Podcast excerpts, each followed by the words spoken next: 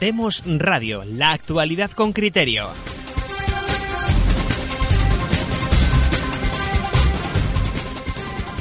Muy buenas tardes a todos. Os saluda José Papí. A continuación vais a poder escuchar la entrevista que eh, me hizo eh, Mitúa Edjan Campos eh, hace unos días en Radio Vórtice, en concreto sobre la figura de don Antonio García Trevijano. Espero que la disfrutéis. Un abrazo fuerte. Muy buenas tardes, muy buenas noches, muy buenos días. Soy Mito Adjan Campos. Gracias por acercaros a este espacio y gracias por hacer del vórtice lo que es una advertencia, la misma que damos todos los programas. No te creas nada de lo que vas a escuchar aquí. La información, reflexiones, opinión y lógica de este programa es sencillamente la de servir de alimento para el pensamiento. El vórtice no es dogma, es una invitación a la reflexión y solo te pedimos que contrastes la información que aquí vas a escuchar y la uses para entablar un diálogo contigo mismo, tus familiares, amigos o conocidos. ¿Por qué? Pues porque hoy más que nunca la información es poder, es el arma, el alma definitiva en esta guerra por tu mente. Es el arma para luchar contra la realidad que unos pocos quieren hacernos vivir. Y comienza un nuevo vórtice. Si estás escuchando esta transmisión, es porque eres parte de la resistencia.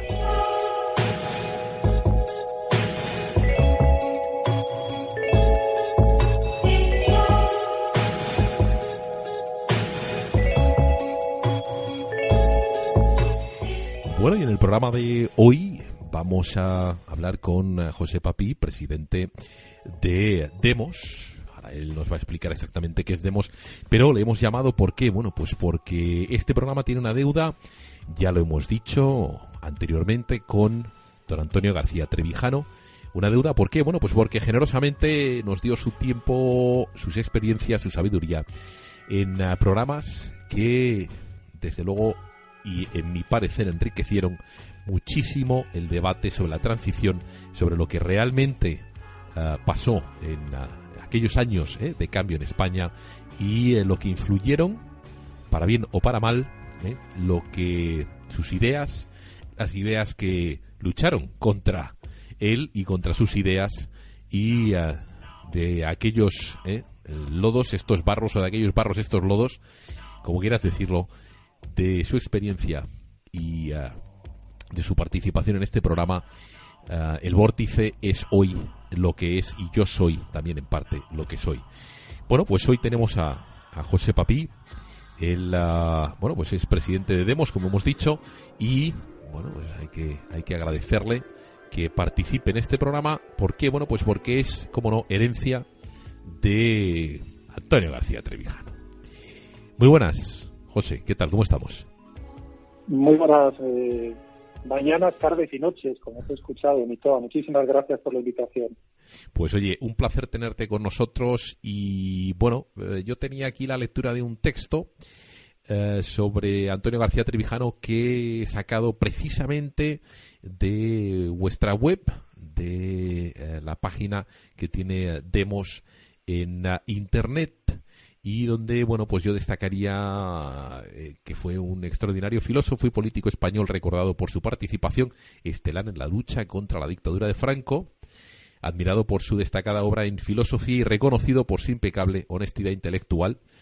En el año 74 fundó la Junta Democrática de España, que se fusionó con la Plataforma de las Fuerzas Políticas y Sociales de España contra la dictadura de Franco y en el 77 propuso para España la ruptura democrática frente a la tesis reformista de la transición que finalmente se impuso, esta última, debido a la traición política de Felipe González y Santiago Carrillo. La transición en España le dio todo el poder a los partidos y se lo arrebató a los ciudadanos al establecer en la Constitución un sistema que, como en la mayoría de las democracias de Occidente, los partidos deciden los candidatos y los ciudadanos son convocados solo para votar. Coméntame un poco sobre esta presentación, José. Coméntame qué, qué es esto de la partitocracia, por qué eh, le debemos o le deberíamos de haber debido tanto a Antonio García Trevijano y sin embargo estamos donde estamos. Pues la verdad es que es una presentación eh, muy buena, muy buena. Yo creo que ha resumido en unas pocas frases eh, pues qué fue lo que le preocupó y lo que animó eh, a toda la actividad que Antonio García Trevijano desplegó durante décadas y décadas. Estamos hablando de un personaje que es un personaje para la historia de España y que si estuviéramos en otro tipo de país, pues ahora mismo pues ya se le habrían hecho 25 homenajes y cuatro películas. ¿no? Antonio García Trevijano, pues bueno, fue, un gigante en prácticamente en todo ámbito en el que decidió eh, eh, personarse, ¿no? En su profesión de abogado fue uno de los mejores abogados eh, de España. sus conocimientos de arte y estética, pues bueno, son extraordinarios también y los ha plasmado en, un libro que no es muy conocido, pero que es de lo mejor. Que produjo. Eh, sus conocimientos en filosofía política eh, son también muy grandes, sus avances en filosofía política que hace al fin de su vida eh, son eh, extraordinarios y bueno, estamos hablando de una persona única, ¿no? De una persona eh, que, que, bueno, tú has tenido el gusto y el placer, ¿no? De compartir tertulia con él y era una persona, pues bueno, que tenía fuerza, que tenía vitalidad, que tenía genio, y sobre todo que daba ejemplo, ¿no? Daba ejemplo a los demás. Entonces, eh, Antonio García Trevijano, pues bueno, tras toda una vida en la cual, eh, digamos, eh, practicó y se personó en los resortes del poder español, al final de su vida, pues empezó a teorizar sobre ello y nos construyó, digamos, una teoría política que explicaba, pues bueno, de, de, vamos, definía y explicaba muy bien qué vientos ha habido para que hayamos acabado con estas tempestades, ¿no? Y desde luego una de, la, una de las formas que ha tomado esa tempestad, estos nubarrones, esta tormenta, es la partidocracia, como tú decías antes. En definitiva, él lo que denuncia es que la sociedad civil eh, bueno, ha desaparecido, no solo en España, sino también en muchísimos otros países de nuestro entorno, y eh, ha desaparecido básicamente porque la han subsumido dentro de los partidos políticos. Es decir, ahora mismo no entendemos el poder participar en lo político, en la cosa política, eh, si no participamos haciéndonos eh, miembros o por lo menos manifestando nuestro apoyo a alguno de los partidos, vamos a decir, de masas, ¿no? Los que aparecen en el periódico y los que todos conocemos, ¿no?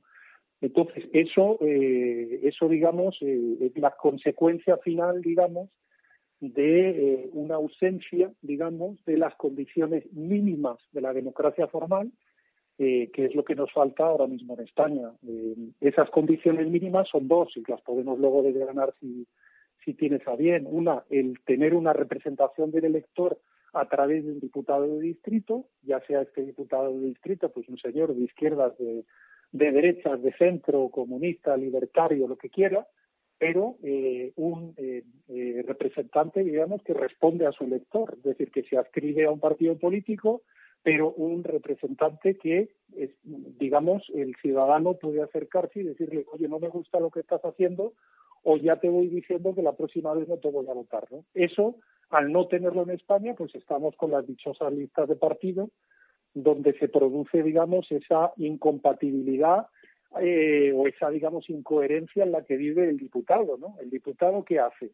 ¿Defiende a, al ciudadano o le hace la rosca a su jefe de partido para volver a aparecer en la lista? Claro, esa, digamos, eh, pugna, digamos, normalmente, normalmente no, casi siempre, o en el 99.9% de las ocasiones, se la lleva siempre el partido. ¿Por qué? Pues porque solo se atreven a hablar pues ese diputado que ya es mayor, que sabe que no va a repetir en la lista, que, sí, ya ha decidido que se va a dedicar a otra cosa en el futuro o similar, ¿no? Primera condición que no tenemos en España. Segunda condición que tampoco tenemos en España, pues señores, que es que no tenemos separados a los poderes del Estado. Es decir, no se vota, pues como puedes ver en el caso de los Estados Unidos o de Francia, a un presidente del gobierno que sea un señor que elija su equipo y que lo controle una Cámara Legislativa que es la que hemos elegido antes con esos diputados de distrito. Al estar todo junto, mezclado, pues lo que acaba pasando es que no se produce eso que los norteamericanos llamaban los cerdos y contrapesos, es decir, que los poderes del Estado estén de mal humor los unos con los otros, para que de esa manera se vigilen, se controlen, todos acaban tirando eh, a intentar hacer alguna, alguna, digamos, expansión, vamos a decir, ilimitada de su poder, pero hay otros poderes enfrente que les van a intentar parar porque ellos van a estar intentando lo mismo. Entonces, y por resumir, al no haber democracia formada en España, es decir, no haber diputado de distrito y no haber una separación de poderes en origen, es decir, votada por nosotros los ciudadanos, acabamos en la desastrosa partidocracia cuyos efectos económicos, sociales, bueno, ahora mismo con el separatismo, pues estamos todos eh, sufriendo cada día. Eh, en este caso, mm, creo que eh, siendo tú presidente de, Demos, Demócratas por la, por la Libertad Constituyente, ¿podrías explicarnos exactamente, podrías escuchar a toda la gente que nos oye un concepto como el de libertad constituyente, por ejemplo, que no tiene ninguna repercusión en los medios, es decir, podríamos empezar por ahí, vamos a empezar por la base, ¿no? Cómo, cómo ese profesor o cómo en este caso, ¿no? Eh, eh, este, este teórico político eh, ha influido a, lo que yo llamo, que yo creo que es el, mejor, ¿no? La mejor recompensa de cualquier profesor a gente como a mí, que soy una analfabestia total, o a gente como tú. ¿Por qué no nos explicas exactamente esto de la partitocracia?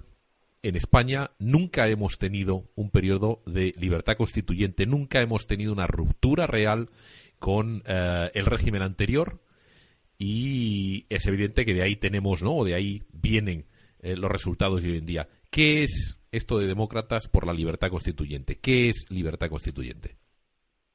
Fenomenal. Vamos a ver, eh, nosotros somos una plataforma de pensamiento y también una plataforma de participación ciudadana que lo que queremos precisamente es difundir estas ideas de la democracia formal eh, eh, a la sociedad civil española.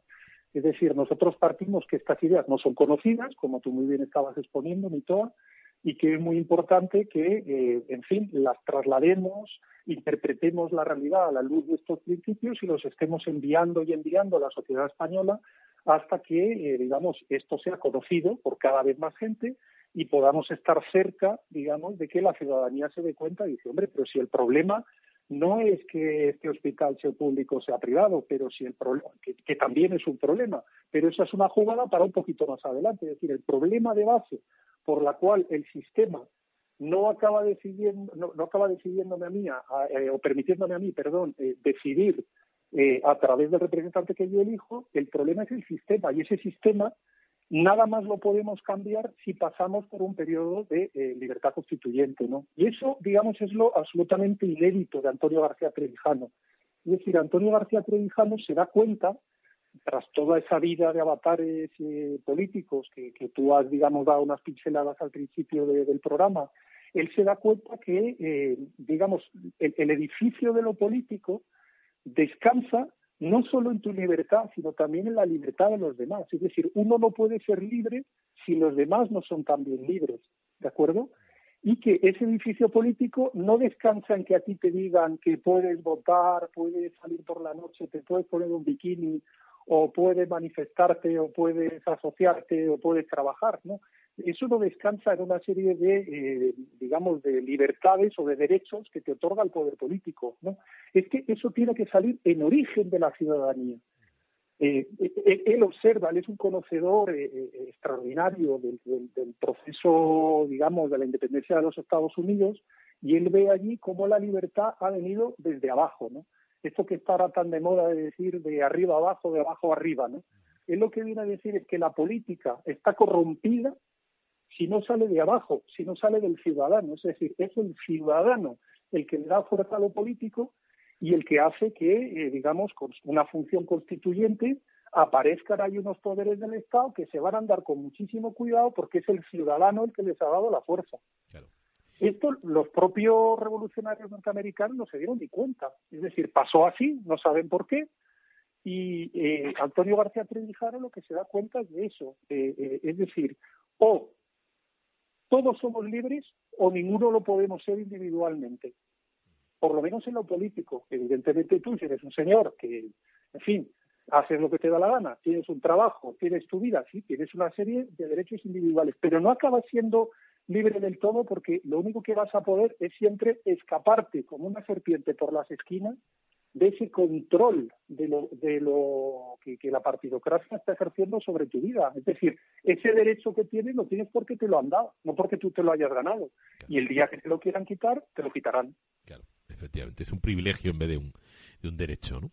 Eh, decís, decís, y es, y es muy importante, eh, y, volvamos a recargarlo, ¿no? Porque yo creo que estos, estos, eh, estas entrevistas, yo creo que al final, y la mayoría de las que hicimos con, con Antonio García Trevijano aquí en, en el Vórtice eran didácticas, ¿no? La, gente empezaba a escuchar eh, conceptos que nunca antes había escuchado.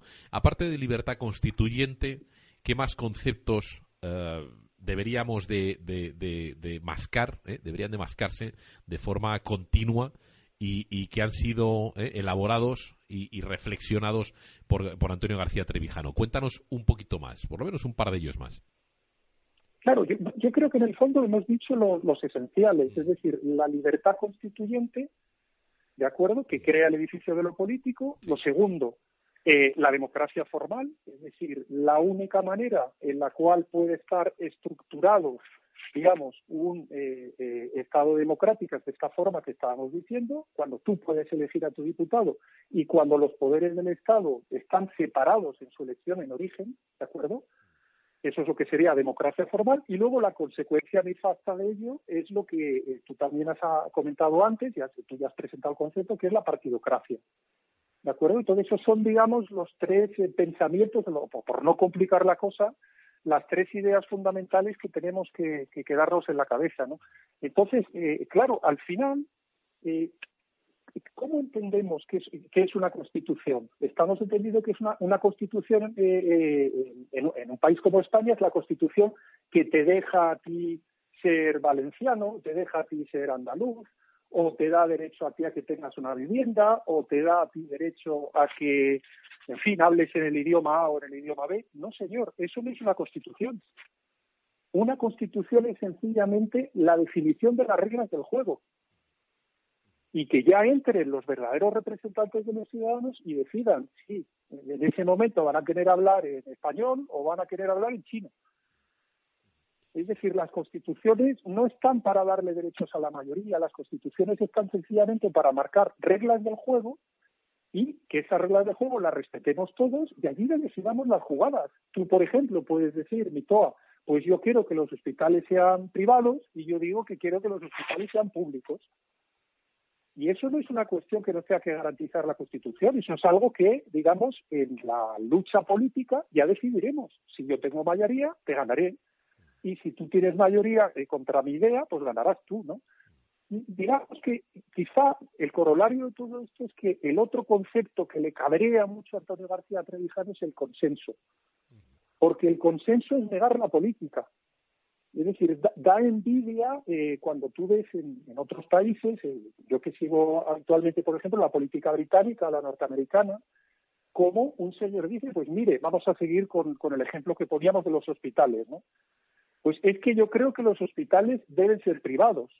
Y entonces yo eso lo voy a defender, tenga el 8% del voto, el 28 o el 38 o tenga la mayoría absoluta. Defiendo eso. Y lo que quiero es convencer a mi sociedad, a mis ciudadanos, de que eso es lo bueno, ¿no? Y que la sanidad se va a llevar mejor de esa manera que no de la que dice eh, mi contrincante político. Entonces, el consenso, cada vez que hay consenso, lo que implica es que nadie ha defendido la postura con la que había empezado, con la cual ha traicionado a su votante. Pero usted no me decía que usted quería hospitales públicos o que quería hospitales privados. ¿Por qué ha montado al final una cosa que ni lo uno, ni lo otro, ni lo demás allá? La política es conflicto. Y Antonio García Trevijano, que, tenemos que recordar que fue una persona que vivió la política, pero en acción.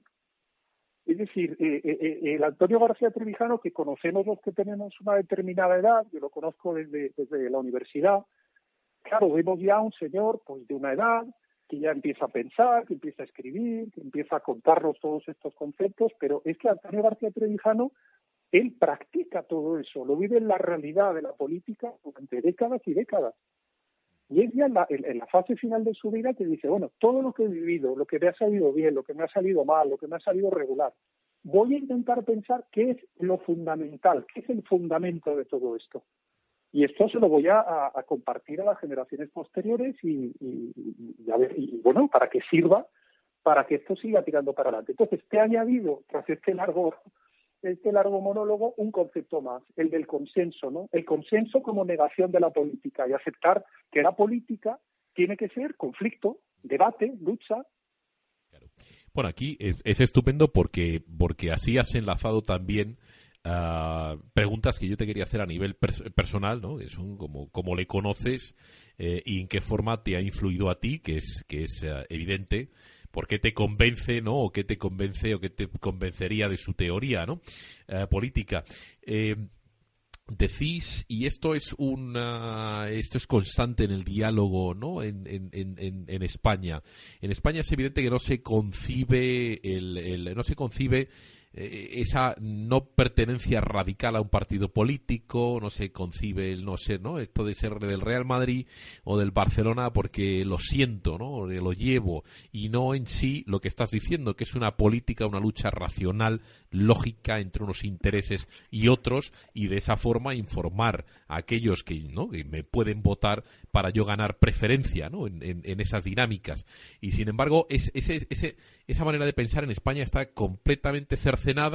Tenemos a Alfonso Guerra, ¿no? Diciendo esto de Montesquieu ha muerto. Tenemos evidentemente toda la influencia durante 40 años de, entre comillas, democracia, aplastar completamente la, racionalidad de los españoles, eh, eh, eh, coartar y tener, en fin, a todos los poderes, ¿no? completamente tergiversados y maniatados con intereses y de repente se oye un mensaje como este, que es de lo más lógico, cualquiera que entienda un poco lo que es democracia, pero cuyos conceptos no se barajan y entonces eso estás en completa desventaja porque además los medios generalistas nunca van a apoyar ni van a promover un mensaje como este porque supondría la caída completa del sistema y de repente vienes, por ejemplo, tú hoy, ¿no? Eh, José Papi, que dice en esta web de Demos, Demócratas por la, Libertad Constituyente, no buscamos el poder ni jamás nos convertiremos en un partido político, buscamos la apertura de un nuevo periodo político que culmine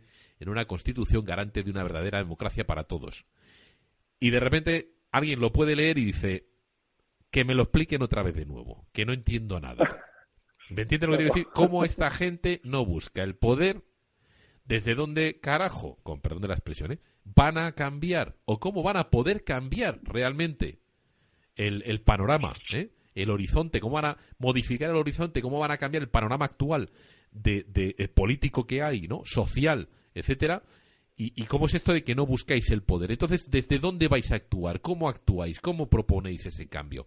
Y esto lo enlazo, y perdona porque ya es un, lo mío, ahora ya empieza el monólogo de mi toa también, lo enlazo con, lo enlazo con eh, la abstención, abstencionario.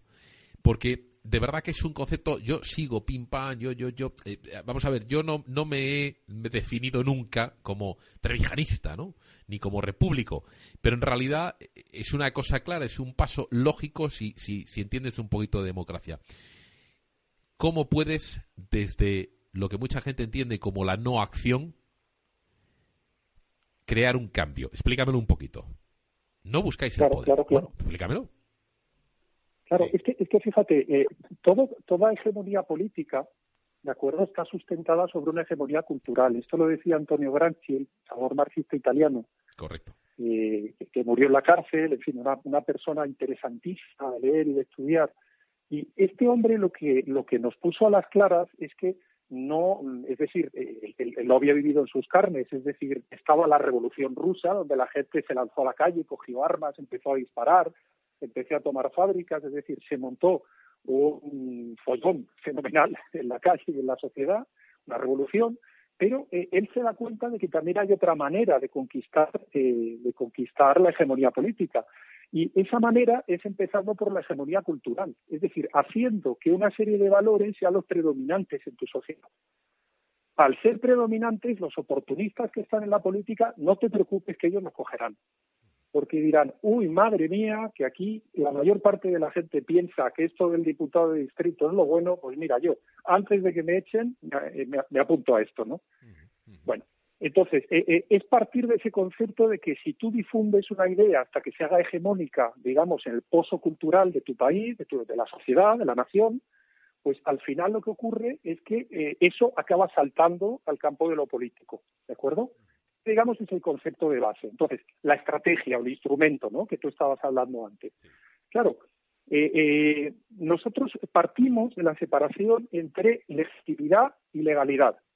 Es decir, si mañana hay unas elecciones y digamos que tenemos, somos 100 ciudadanos para votar, vamos a inventarnos un país pequeñito, ¿no?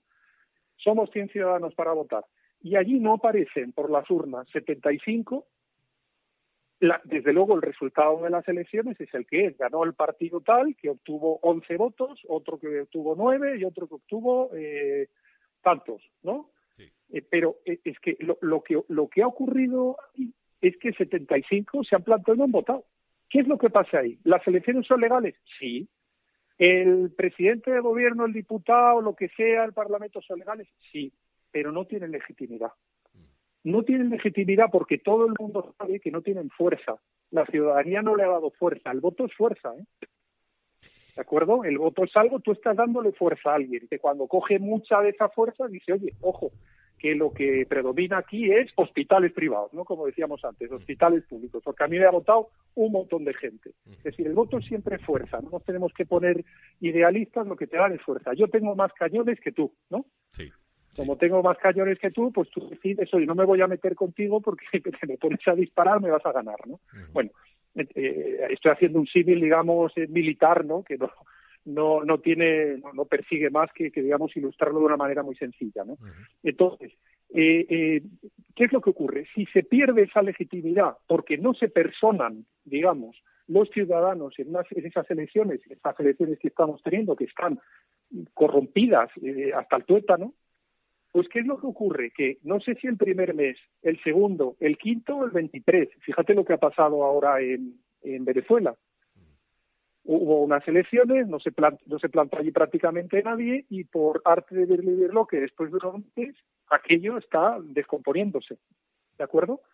Entonces, eso es lo que nosotros decimos. Pero ojo que esta es una abstención, el concepto de abstencionario no es el abstencionista que se ha ido al bar o se ha ido a la playa o, o dice, bueno, total, como todos los políticos son lo mismo, pues yo no voy, ¿no? No voy a votar, me voy a hacer deporte, me voy a pasar el día con los amigos, me voy con la familia. No, aquí estamos hablando de una persona que no vota, pero que además lo hace público, lo manifiesta, lo cuelga en sus redes sociales, lo presenta a sus amistades, se planta en, un, en una mesa electoral y dice, yo no voto porque, claro, como lo único que me permiten ustedes es coger un papelito y meterlo en una cajita, el papelito, la lista está cerrada, yo aquí no puedo hacer absolutamente nada, pues mire, yo no participo en esto. Es decir, el, abstencionario es el abstencionista que lo manifiesta públicamente, es decir, que da la batalla política, que lo dice, que lo cuenta, que lo presenta, que lo pone en los comentarios de los periódicos, que lo habla con los amigos, que lo presenta en las tertulias, etcétera, etcétera. Entonces, eh, Hemos llegado al convencimiento, yo por lo menos eh, llegué al finalmente al convencimiento hace ya unos años, de decir, es que no me van a tomar ya más el pelo. Es decir, eh, me van a poner otra cosa, me van a sacar a UPyD, ¿no? Vamos a, pensar, digamos, en los dos partidos tradicionales españoles, el PP y el PSOE, me ponen luego UPyD. Cuando UPyD les acaba molestando, se la quitan de en medio. Me ponen a Ciudadanos. Ciudadanos se acomoda al sistema, una vez hay cargos, hay coches oficiales, hay sueldos, ah, y dicen, hombre, yo que venía, que quería diputado distrito, que quería sistema mixto alemán, ¿no? Que es con lo que empezó Ciudadanos, dice, no, no, no, no, hombre, muchísimo mejor lo de la lista de partido, que esto lo tengo yo controlado, aquí no se mueve ni Dios, y esto lo llevamos, pero, pero un ejército, ¿no? Eh, luego me, me ponen a, a, Podemos. A continuación, ahora me están sacando a Vox, ¿no? Pero al final, todos estos partidos acaban, es decir, como no son ángeles, es decir, vamos a partir ahora de que vamos a hablar de los dos últimos que han salido, Podemos y Vox. Vamos a pensar que son unos tíos fenomenales, que de verdad, oye, pues, pues, pues están con ganas de cambiar España, están con ganas de traer nuevas ideas, están con ganas de terminar con determinadas injusticias, quieren impulsar pues una política mejor para el país y tal. Bueno, fenomenal. Es que en cuanto descubren lo bien que sirve dentro de las reglas del juego que tenemos ahora mismo, dicen, oye, yo le dice digo y lo digo, que esto es fenomenal. Oye, aquí no me mueve del puesto de, presidente de mi partido, secretario general de mi partido, ni Dios. Todos los que coloco son gente que me haga la rosca, que se lleve bien conmigo, porque si no, no les dejo que se presenten. Una vez los tengo allí, yo me dedico a hacer alianzas porque lo fundamental es salir dentro de cuatro años otra vez. Y claro, se transforman de ángeles en demonios. Pero no en ángeles, en demonios porque sean malos, sino porque esa es la naturaleza humana. Es que es lo normal. Entonces, o las reglas de juego de salida no, no permiten o, prohíben o, hacen dificilísimo que pasen estas cosas, o al final la naturaleza humana va a hacer que el ángel se transforme en demonio. Y entonces hemos llegado a un momento ya en, la, en lo que es la, política española tras, tras el, digamos, todo lo que llevamos los 40 años del régimen del, del 78, en la cual el que se crea que ahora voy a votar a tal partido y este partido lo va a cambiar todo, sí, probablemente llegue, el primer mes haga una cosa, el tercero haga otra, el sexto haga otra, y el séptimo mes, no sé si el séptimo mes o la primera semana o la séptima semana, no lo sé, en ese momento, cuando descubra las reglas del juego, se va a acomodar porque lo tiene todo preparado para mandar el gobierno, controlar el gobierno, controlar el Parlamento, controlar a los jueces, controlar el gasto público, controlar las autonomías, controlarlo todo. La gente no quiere que circule el aire. Y nosotros lo que gritamos con todas nuestras ganas eh, es atreveos a confiar en los ciudadanos. Dejad que los ciudadanos voten a su diputado de distrito, vivir en España en circunscripciones de 100.000 personas y que se presenten los políticos allí pero que se presenten los más conocidos, que no hay ningún problema, que se presenten los líderes de los partidos en su, en su circunscripción y que ganen. Claro. Pero que sean los ciudadanos los que les elijan a ellos, no que el partido les ponga una lista. Y si a mí me ponen, a José, a mí o a ti, Toa, nos ponen de número tres por el PT o por el PSOE en tal lista, ya sabemos tú y yo que vamos a salir. Si yo me voy a mi circunscripción, la llevo clara, porque le tengo que ganar al, al que tengo enfrente. O gano yo solo, diciendo, oiga, yo les aviso que yo soy socialista, yo tengo una adscripción ideológica, yo tiendo hacia allá, yo voy a hacer una política de ese tipo, pero al final están eligiendo a José o a Mitoa, no están eligiendo al partido. Claro, claro. Aquí eh, estamos hablando ya de la hegemonía hegemonía, en este caso me estás hablando, ¿no? Cultural, habría que cambiar las bases y que esas bases se implicasen con una hegemonía estatal o con una, llámese, corrupción estatal, ¿no? Un sistema ya eh, eh, corroído, sí, no se le quiere decir corrupto, pero sí, bueno, ya, ya, ya, ya carcomido eh, por, por, bueno, pues, pues por unas costumbres eh, realmente tóxicas, ¿no? Y nocivas. Y claro, la gente no entiende el cambio una vez que ya te, te, estableces, ¿no? De unos intereses establecidos cogen el poder, es muy difícil que lo suelten. Es decir, de alguna manera van a tener que seguir eh, en el poder, ya sea, bueno, pues utilizando eh, coaccionando ¿no? Eh, eh, a, a, las bases o a la gente o en todo caso manipulando el mensaje. ¿Es, es posible realmente, porque esto va a llevar o llevaría décadas, entonces es lo que planteáis, décadas de un cambio de mentalidad de la gente? Cuando la gente, la mayoría que, que se moviliza, eh, funciona como se está haciendo ahora con Vox o como se ha hecho antes con Podemos. Sacamos un producto eh, que tiene un nicho de mercado, movilizamos al nicho de mercado, sacamos los votos, nos colocamos y, como dices tú, me acomodo. ¿Cómo podéis vosotros entonces eh, articular o realmente al final, ¿no? Decirle a la persona que os escucha, no, no, no, mira, es que nuestro trabajo, ¿cuánto va a llevar? 10, 20, 30 años y la gente te dice, no, es que yo estoy eh, eh, incómodo ahora. Eh, y entonces lo que quiero es el cambio ahora. Y lo que me ofrecen como solución ahora inmediata es esta, es Podemos. Fíjate que bien que estos van a cambiarlo todo y me lo van a dar todo. Y Vox te dice, no, bueno, te vende cuatro cositas más y te dice, vale, vótame. Es un diálogo muy descompensado, ¿no? Quiero decirte, sobre todo en resultados, ¿no? Le, pides a la gente una maduración bueno, mucha gente te diría imposible, ¿no? Claro, te entiendo. Vamos a ver, es que la, cuestión que se tiene que plantear el ciudadano es ¿cuántas veces te han tomado el pelo? Una, dos, tres, cuatro, cinco, seis, el que tenga 40 o 50 años y lleve toda su vida votando, ya sabe que le han tomado el pelo. ¿Por qué quiere las personas que le sigan tomando el pelo? Eso es lo, primero que plantearse. Segundo, ojo que no estamos a la sombra de los libros. Es decir, eh, es verdad que a veces hay una tendencia, digamos, en las personas que leen sobre teoría política y tal, a, irse a un mundo ideal, ¿no?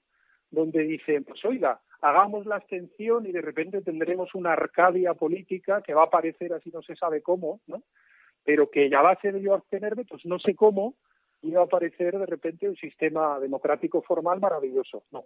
Vamos a ver, las transformaciones políticas pueden pasar en cualquier momento y pasan en cualquier momento eh, atadas, digamos, a problemas de la realidad. Es decir, todas las revoluciones que en el mundo han sido, eh, todos los cambios, digamos, importantes que en el mundo han sido, han estado ligados a las cosas del comer, eh, a la sanidad, a la educación, a la carestía. es decir, ahora hay un momento en España importante porque muy probablemente vaya a comenzar muy pronto una crisis económica muy fuerte negar que la crisis económica que va a asolar España ah, va a haber una hora a nivel global bastante importante, ¿de acuerdo? Que va a empezar en un año, en dos años, eh, los analistas, digamos, más serios, pues ya lo, tienen claro, viene, pues, oye, otro golpe, que estos son ciclos de la economía, que va pasando y ahora nos toca uno que va a empezar, que va a ser malo, mm. ¿de acuerdo? Entonces, eh, negar que en España ese golpe va a estar multiplicado por, tres con relación a lo que va a ocurrir en nuestros países. ¿Por qué? hay una clase política que lo que se ha dedicado es a protegerse, a darse prebendas, a repartir, a dividir a España en trocitos para que tú tengas un cargo en tu autonomía, yo lo tenga en la mía, ¿no? Es decir, seguir cerrando los ojos y seguir comportándonos como niños, pues bien, nos volverán a engañar la sexta, la séptima, la octava vez. Es decir, nosotros lo que pensamos es que va a llegar un momento en el cual las cosas pueden caerse y en ese momento cuando se caiga pues reaccionará la ciudadanía española. Y no va a reaccionar sobre temas teóricos ni, ni sobre la lectura de libros ni nada de esto. Sencillamente si estas ideas tan sencillas del diputado de distrito y la separación de poderes están ahí están ahí flotando alguien las agarrará alguien las agarrará. Nosotros desde luego empujaremos y eh, eh, se producirá ese cambio que va a hacer desde luego que en la política fluye al aire. Vamos a ver, esto no quiere decir que estemos hablando de un sistema en el cual ya nunca más vaya a haber corrupción, nunca más se vaya a equivocar un político, todos los políticos sean fenomenales y sean ángeles, ¿no? Eh, eh, lo vemos en Estados Unidos, que tiene democracia formal y también hay de cuando en cuando canallas y muy habitualmente se equivocan sus políticos en las medidas de gobierno que adoptan, etcétera. Pero lo que sí que ocurre es que es complicadísimo que algo que no quiera el ciudadano se quede allí demasiado tiempo. Ahí el aire empieza a soplar. Y, y nosotros sí tenemos confianza en la nación española. Es decir, somos un país que hemos sido lo más grande que le ha pasado a la humanidad junto con Roma.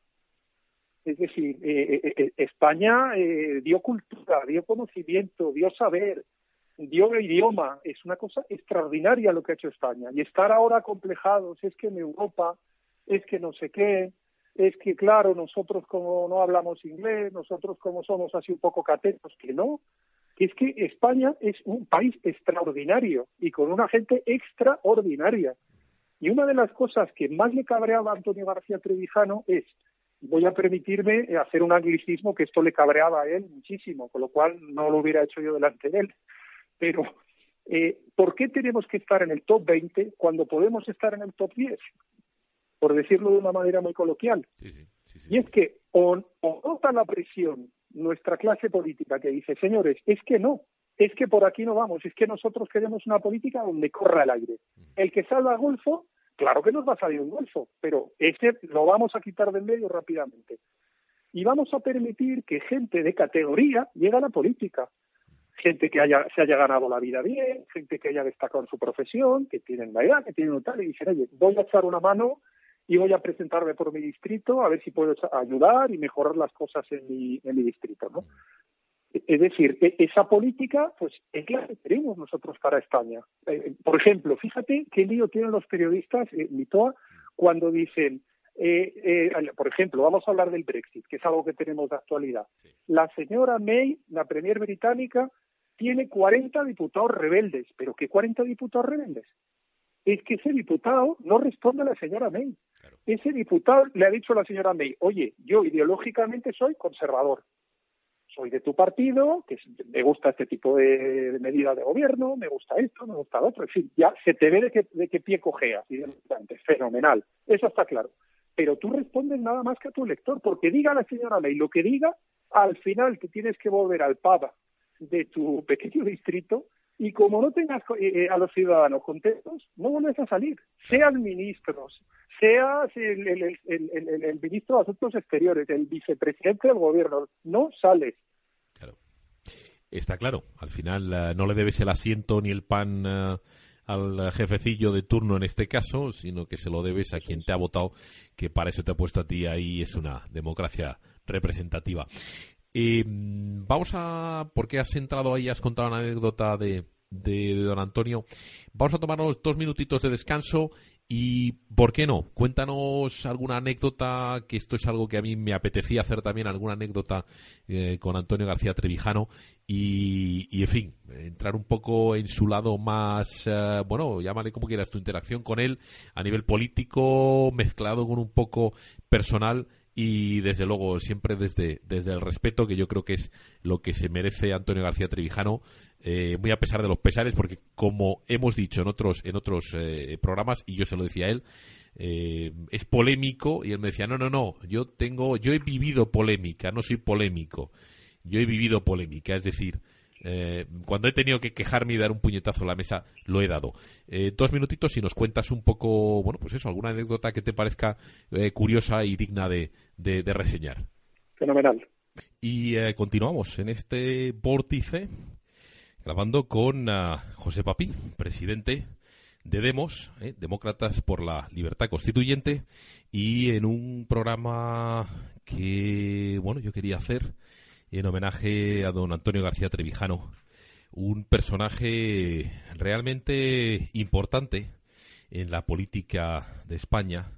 Eh, ¿Por qué? Bueno, pues por lo que en su momento no contó, lo que en su momento intentó organizar, lo que en su momento, bueno, pues determinados intereses hicieron fallar. ¿Y por qué? Porque su pensamiento, reflejado hoy, en este caso, en este programa, por lo que nos está contando Papi, es lo esencial. Significa el cambio de eh, la estructura, significa el cambio de las dinámicas, significa la reorganización, el eh, cambio de base radical. Realmente eso sí que es radical, cambiar cómo están montadas las reglas del juego para que realmente una democracia en este país. Y esa democracia, que además, eh, en fin, con, con, don Antonio García eh, Trevijano, eh, a la gente le encantaba ¿no? entrar en polémica en ese, en ese cambio o en esa reestructuración del sistema entra todo el mundo, igual que, en fin, en Francia, una república donde hay desde la ultraderecha a la ultraizquierda, igual que en Estados Unidos, donde hay también, a pesar de haber un,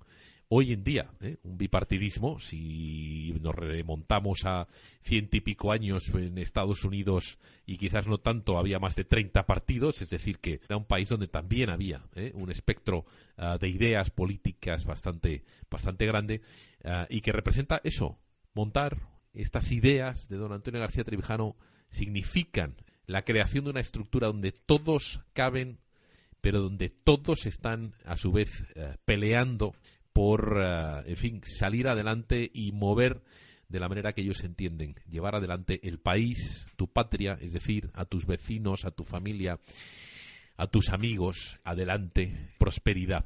Bueno, pues eso es lo que no tenemos hoy, eso es evidente, pero los conceptos que don Antonio García Trevijano propone en sus, en sus eh, escritos en sus audios, en sus vídeos, en sus intervenciones, que son muchas, buscarlas, buscarlas por favor en, internet. En fin, queda, queda, queda clarísimo. ¿eh? Es, es, eh, es, lo que a mí me gustaba. Mucha gente decía, no, es que es, eh, yo recuerdo en comentarios, es un, es un cascarrabias, ¿no? Es, es un tío polémico. Bueno, pues eso es lo bonito de él, por lo menos como figura política y como persona, como personaje sobre el que pensar y que te haga pensar. De vez en cuando te tienen que dar un, un par de, de collejas para ponerte un poquito a reflexionar, empezar a, estudiar y empezar a recapacitar sobre, sobre la realidad en la que vivimos. ¿no? Y eso es lo que a mí me gustaba de escuchar a Antonio García Trevijano. Era un, un bofetón, a veces simpático, otras veces un poco más molesto. Eh, bueno, pues eso, para empezar a pensar. leña, hay que empezar a, reflexionar un poquito y sobre todo hay que cambiar, ¿eh? hay que cambiar este sistema podrido que ya no tiene, no tiene futuro. En fin, pues con nosotros José Papi, que, en fin, yo en ese homenaje tras, bueno, pues tras oír la noticia del fallecimiento de don Antonio García Trevijano, justo yo estaba en Guinea Ecuatorial, intenté por lo menos hacer un, pequeñito artículo, bastante difícil desde un país en el que la Internet funciona a pedales. Bueno, pues me quedó la espinita de decir, bueno, a ver qué, qué día, ¿eh? a ver si puede llegar el día en el que se pueda hacer una serie de, programas homenajes a este personaje. ¿eh? ¿Qué menos que llamar, y por qué no llamarlo así, a sus alumnos, qué menos que llamar a aquella gente que ha colaborado con él, qué menos que llamar a la gente que sigue con su legado para, para hacer ese, ese homenaje. Creo que es el mejor que realmente se, se puede hacer. Más que leer un currículum, se puede y se debe de hablar con la gente que le rodeaba y que realmente aprendió o que ha aprendido algo y que nos puede transmitir aquí en, en este caso, en el vórtice. José, cuéntanos alguna anécdota que te merezca a ti, que sea digna de mención ah, de tu relación con, con Antonio García ah, Trevijano. Pues, pues la verdad es que yo creo que una de las cosas más interesantes, ya en el, en el plano personal, ¿no? de don Antonio García Trevijano, era mm, esa, digamos, dicotomía entre el personaje público y de cómo era don Antonio en privado, ¿no? El personaje público muchas veces, como tú lo has, lo has descrito de una manera maravillosa, pues a veces era, digamos, fuerte y a veces era hasta cascarrabias, ¿no?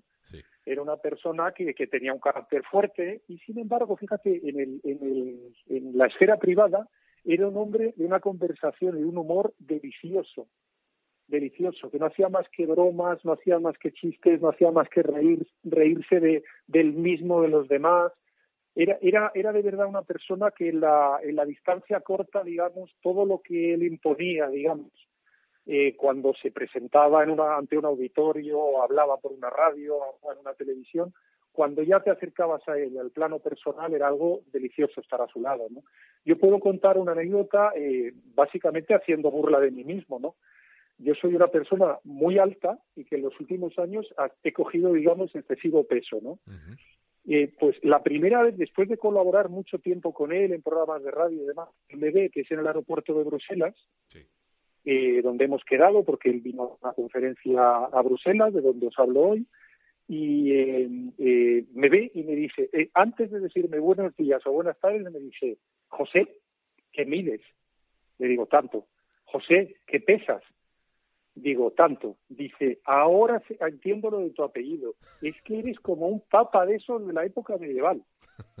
Y eso fue las tres primeras frases que me dice don Antonio García Trevijano después de estar colaborando y trabajando con él durante ocho o nueve meses. ¿De acuerdo? Es decir, era, era una persona que te reías con él, te hacía reír y digamos que eh, eh, yo creo que sí que ha sido una pena, digamos, que, que pocas personas conozcamos ese lado humano, ¿no? Ese lado cercano, esas cenas larguísimas, donde ya no le daba uno la fuerza y él seguía a las cuatro, a las cinco de la mañana hablando, debatiendo, eh, planteando cuestiones políticas, filosóficas, de arte. Era una cosa extraordinaria poder conversar con él, ¿no? Era, era, un personaje extraordinario, ¿no?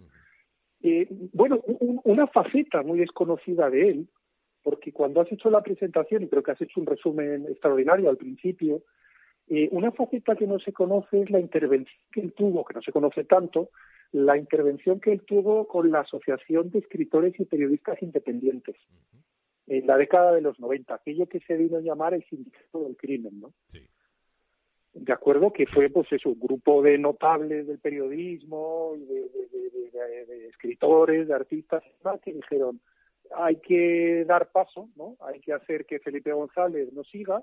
Llevan ya demasiados años en el poder y hace falta que venga algún otro partido alguna otra gente a mover esto ¿no?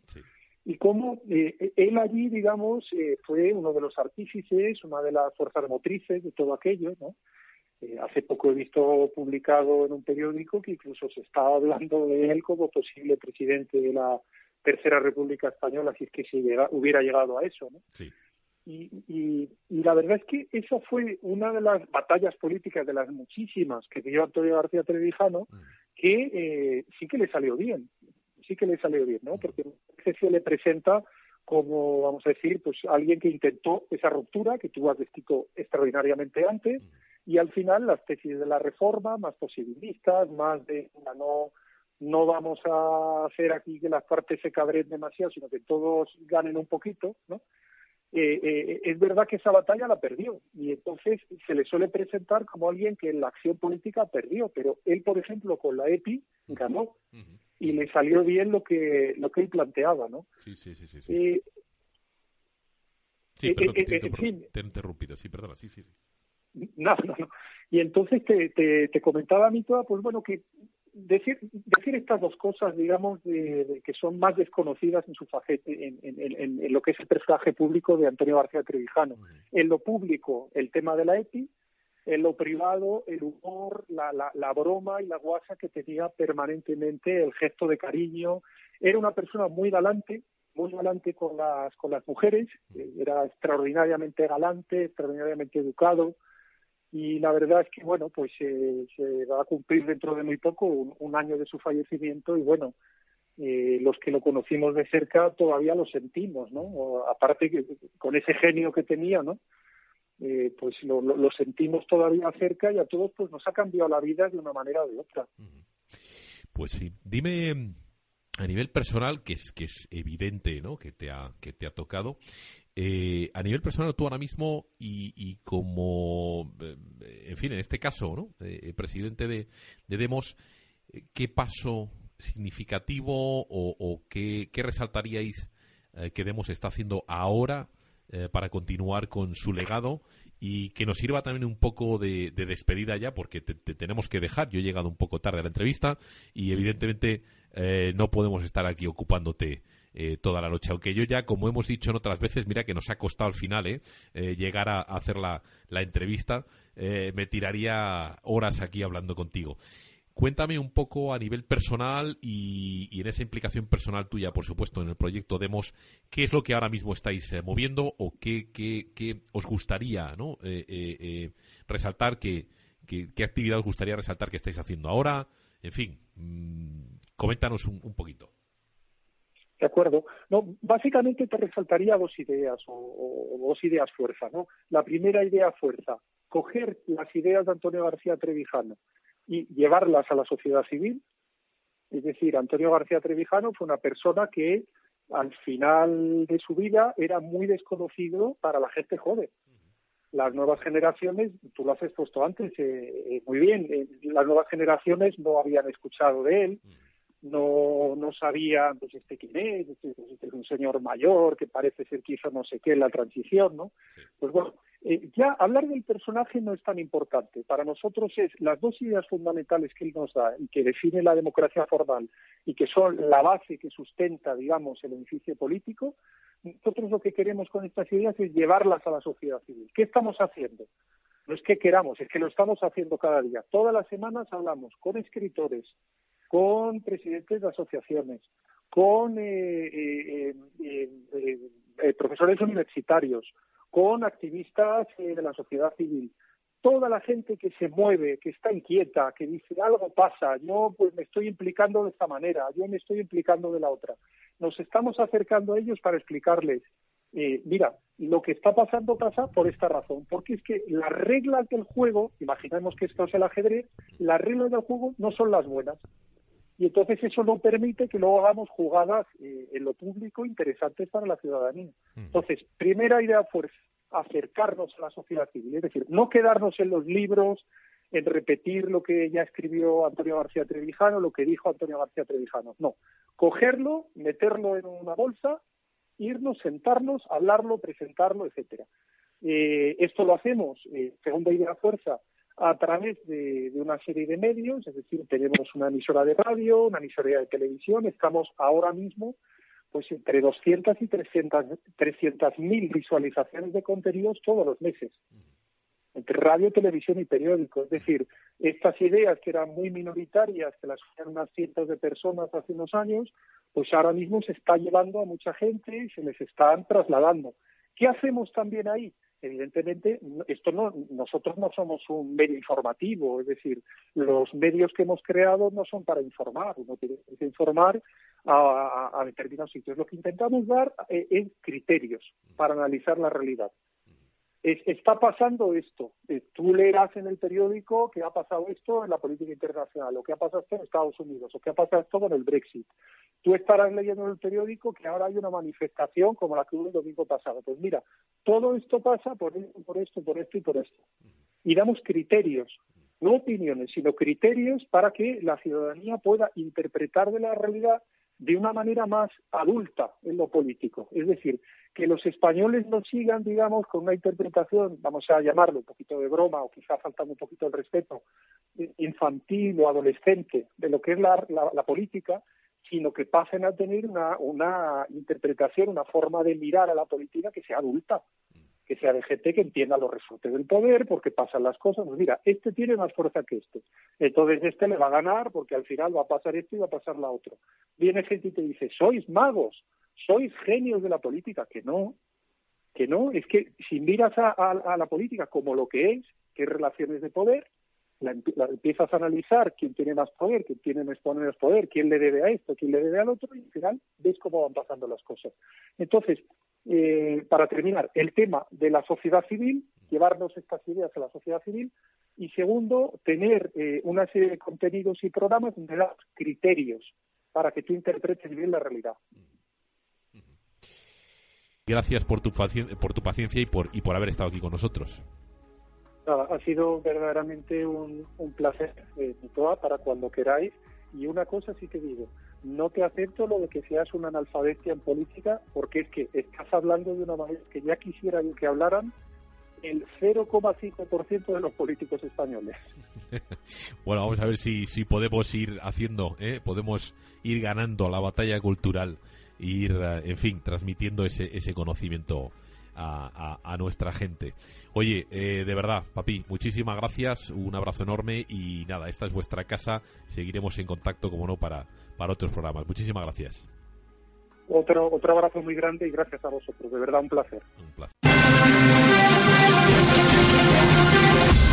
Gracias por escuchar Demos Radio. Síguenos en nuestras redes sociales, en Facebook y Twitter Demos Libertad, en YouTube Demos TV y en iVoox y Spreaker Demos Radio. Síguenos también en nuestra web elcrítico.org.